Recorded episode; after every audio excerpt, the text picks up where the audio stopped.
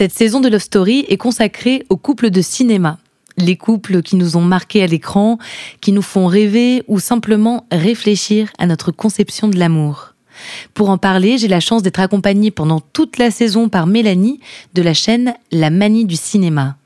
Mélanie est monteuse et surtout une immense cinéphile. Sur sa chaîne, on apprend plein d'anecdotes sur l'histoire du cinéma, sur le fonctionnement de cette industrie. On découvre des films, mais aussi des interviews de personnalités du web. Cette saison, Mélanie et moi, on décortique quatre histoires d'amour sur grand écran. C'est parti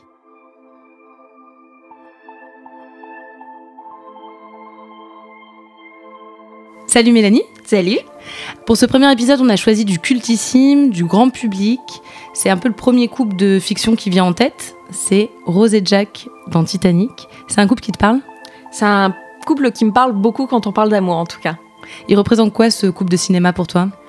Bah Pour moi, c'est comme tu le dis, c'est le couple emblématique. Euh, si on parle cinéma et amour, si on met les, ces deux mots dans une phrase, on pense forcément à Jack et Rose en fait. Donc chaque semaine euh, dans Love Story, j'ai une formule qui revient. J'évoque trois éléments qui résument euh, en quelque sorte dont on va parler dans l'épisode.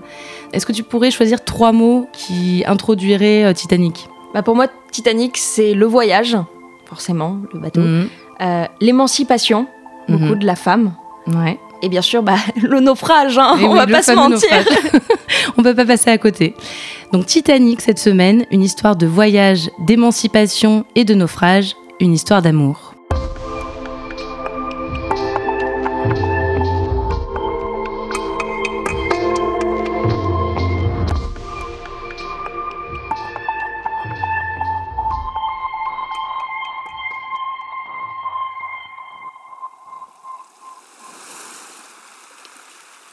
Été 1996, Rosarito Beach, Mexique.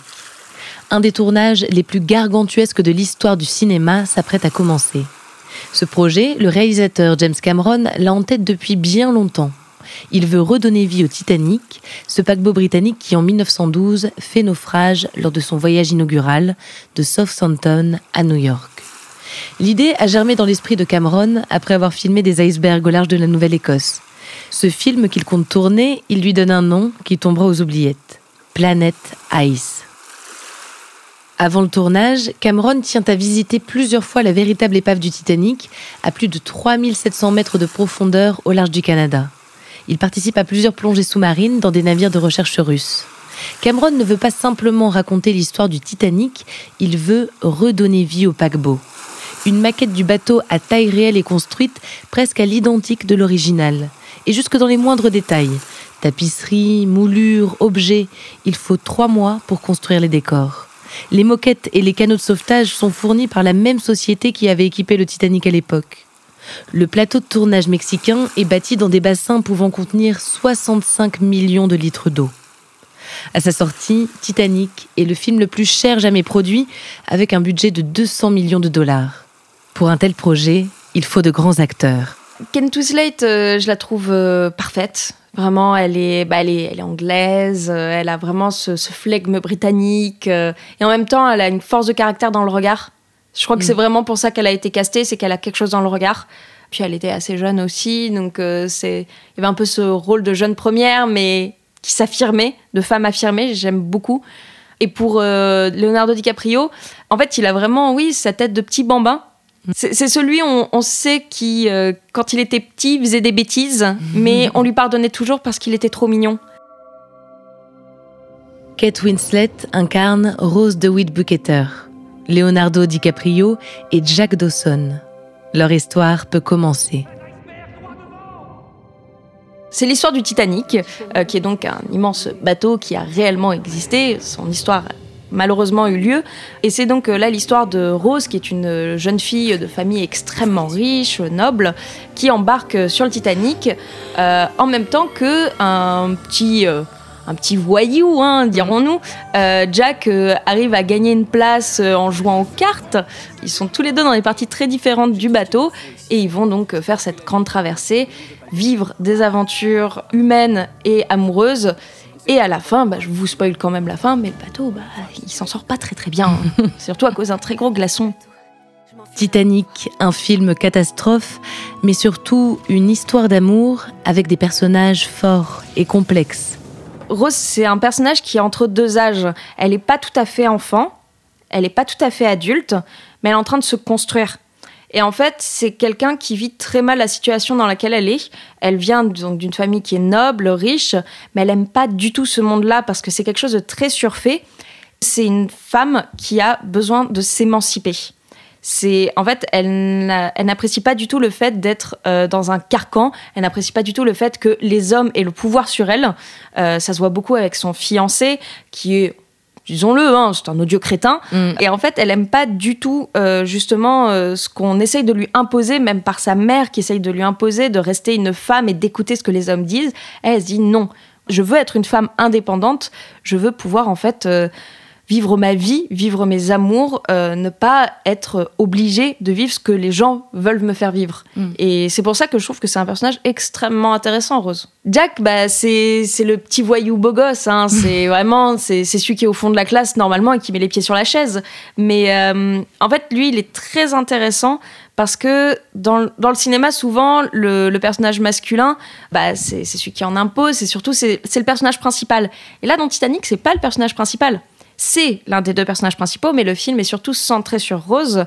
Et en fait, Jack, c'est celui qui va permettre en fait de se rendre compte que la liberté est accessible. Il va être un énorme appui pour Rose. On se rend compte en, revoyant et en revoyant le film qu'il va toujours lui laisser le choix. Il y a une scène qui le montre bien, qui est vraiment en fait leur première rencontre quand euh, Rose va pour se suicider euh, au début du film, parce que sa vie, elle en peut plus, elle veut se jeter euh, par-dessus bord. Et en fait, Jack lui donne le choix, vraiment en lui disant C'est toi qui décides, mais moi je suis là pour aider s'il y a besoin. Et en fait, ce choix, je le trouve super important parce que c'est pas un choix qu'elle avait eu jusque-là. Et là, en fait, on lui laisse l'opportunité de faire le choix de vivre. L'amour entre Rose et Jack est terriblement romantique.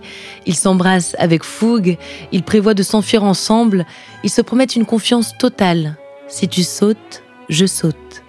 Pourtant, l'histoire d'amour du Titanic est avant tout une histoire d'émancipation, celle d'une femme, Rose, qui part à la découverte d'elle-même. La scène du dessin, elle est vraiment très émancipatrice dans le sens que jusque-là, donc euh, Rose, elle n'avait pas le choix euh, de faire ce qu'on lui dictait de faire. Et là, elle fait le choix de poser nue. Jack lui dit à aucun moment, euh, lui, enfin, la contraint à le faire. Et elle, elle fait le choix de poser nue. Elle s'accepte elle-même. Et je trouve que c'est très beau de voir ça par, euh, par le regard de Jack, mais surtout en fait par son propre regard à elle, qui décide de s'accepter et d'accepter que quelqu'un la regarde. Et je trouve ça super beau. La romance entre Rose et Jack dure peu de temps. Ils embarquent sur le paquebot le 10 avril 1912, se rencontrent le 12, échangent leur premier baiser au crépuscule du 14, le soir du naufrage. Mais ensemble, ils ne vivent que des choses fortes, importantes, des moments difficiles et des moments lumineux. Moi, ma scène préférée du film, je trouve que bah, c'est surtout la plus joyeuse, c'est la scène de la gig, de la danse. C'est quand euh, Rose en fait décide d'aller donc euh, en troisième classe, là où il y a Jack, où en fait lui il l'amène euh, après un dîner qui s'était très mal passé avec les gens de la haute. En fait, ils décident d'aller donc euh, bah, profiter, faire la fête, et ils dansent ensemble. Juste avant, les, gens dansaient, mais euh, vraiment avec un dans le cul, hein, on va pas se mentir. Et là, c'est libéré, c'est joyeux. On... Surtout, on voit le sourire, le sourire qu'ils ont sur leur visage, qui est tout à fait naturel. L'argent fait pas le bonheur, quoi. C'est le fait d'être d'être tous ensemble, c'est ça en fait qui rend heureux. Le soir du 14 avril 1912, le Titanic heurte l'iceberg qui le conduira au naufrage. Toute la nuit, Rose et Jack tentent de survivre, ensemble. Ils semblent portés par leur amour, par leur fureur de vivre. Ils font preuve d'un courage sans borne. Quand Jack, pour sauver Rose, la fait monter sur un canot de sauvetage, elle saute pour le retrouver. Malgré la panique, malgré la peur, ils sont inséparables, jusqu'à la mort donc le, bateau a coulé et hum, Rose est dans l'eau et en fait Jack euh, la, rejoint et, en fait il lui trouve justement euh, ce qu'il a toujours fait en fait jusque là c'est euh, l'aider à s'en sortir et en fait il a trouvé donc cette porte qui flottait dans l'eau et elle s'est mise dessus et, et lui, il est resté pour veiller à ce qu'elle s'en sorte. Comme on le voit justement donc à la fin du film, où on, on, voit la chambre de Rose vieille, donc à 100 ans, et en fait, il y a des photos d'elle qui la montrent en train de de, pêcher, en train d'être sur un avion qu'elle conduisait, enfin, qu'elle pilotait. Et en fait, justement, c'est cet amour qu'ils ont créé, c'est surtout cet amour d'elle-même qu'elle a pu en fait euh, vraiment euh, ressentir et après pour devenir une femme affirmée et pouvoir vivre ses rêves. C'est malheureusement un sacrifice qui a été fait, mais pour que Rose s'en sorte, mais au-delà de juste survivre en fait. C'est qu'après elle a pu vivre. Mm. Et c'est ça qui est important, en fait, c'est le vrai message du film pour moi. Et, c'est un, un, message qui est très global et que c'est pas forcément grâce à un homme qu'on peut réussir, ça peut être juste grâce à quelqu'un qui nous soutient. Et c'est vraiment ça, au final, rien que le terme de soutenir, euh, bah, Jack il faisait la balance pour pas que la porte elle, s'enfonce dans les eaux. Donc en fait, il faisait le soutien de la porte et c'est pour ça qu'il s'est sacrifié en fait.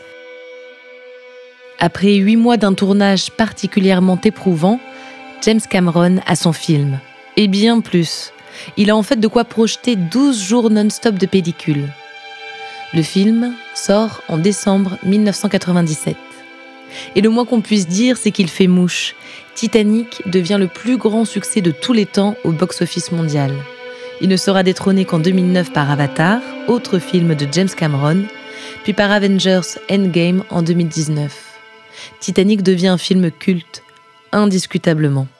C'est ce qu'on a envie de voir dans sa propre vie, en fait, ce genre de passion. C'est, je pense que tout le monde rêve d'avoir le coup de foudre, parce que là, c'est vraiment ça. C'est, il y a vraiment la foudre qui s'est abattue sur euh, sur eux deux. Et en fait, je pense que c'est quelque chose que le public, que les gens, en fait, aimeraient vivre. C'est de se dire euh, le, le, fameux euh, coup de foudre au premier regard, ce qui s'est entre guillemets un petit peu passé, même si effectivement il y a eu d'autres histoires pour vraiment les faire se rapprocher, mais c'est une passion qui est tellement forte, c'est jusqu'à la mort. Et si Jack et Rose s'en étaient sortis, tous les deux? Si au petit matin du 15 avril 1912, ils avaient été pris en charge ensemble à bord du Carpathia? S'ils avaient foulé le sol de New York main dans la main quelques jours plus tard, que seraient-ils devenus?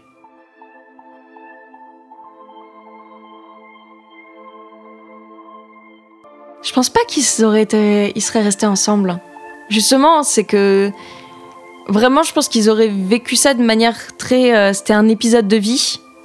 Mais euh, de toute façon, il y aurait forcément une séparation, vu qu'il y a quand même toujours ce, truc de différence de classe. Euh, c'est Jack, il va pas être propulsé, genre homme riche tout d'un coup. Hein, il va pas arriver à sa caste à elle.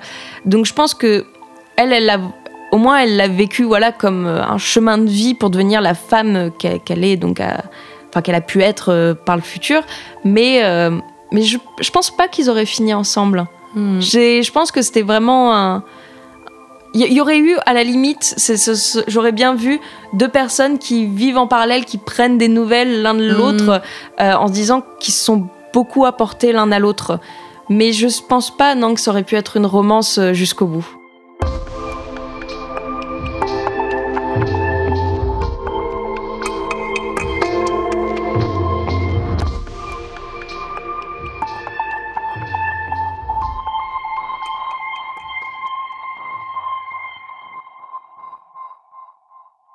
Merci auditeurs, auditrices d'avoir écouté cet épisode de Love Story. Merci infiniment à Mélanie de m'avoir accompagnée sur cet épisode. Son analyse a été inspirée par une vidéo de la chaîne Cinémaniac qu'on vous invite à découvrir. Et pour découvrir le travail de Mélanie, rendez-vous sur sa chaîne YouTube La Manie du cinéma et sur Instagram, Twitter, Utip et Tipeee. Foncez-y, vous allez apprendre plein de choses ou au moins enfin trouver une bonne idée de film à regarder dimanche soir prochain. Bisous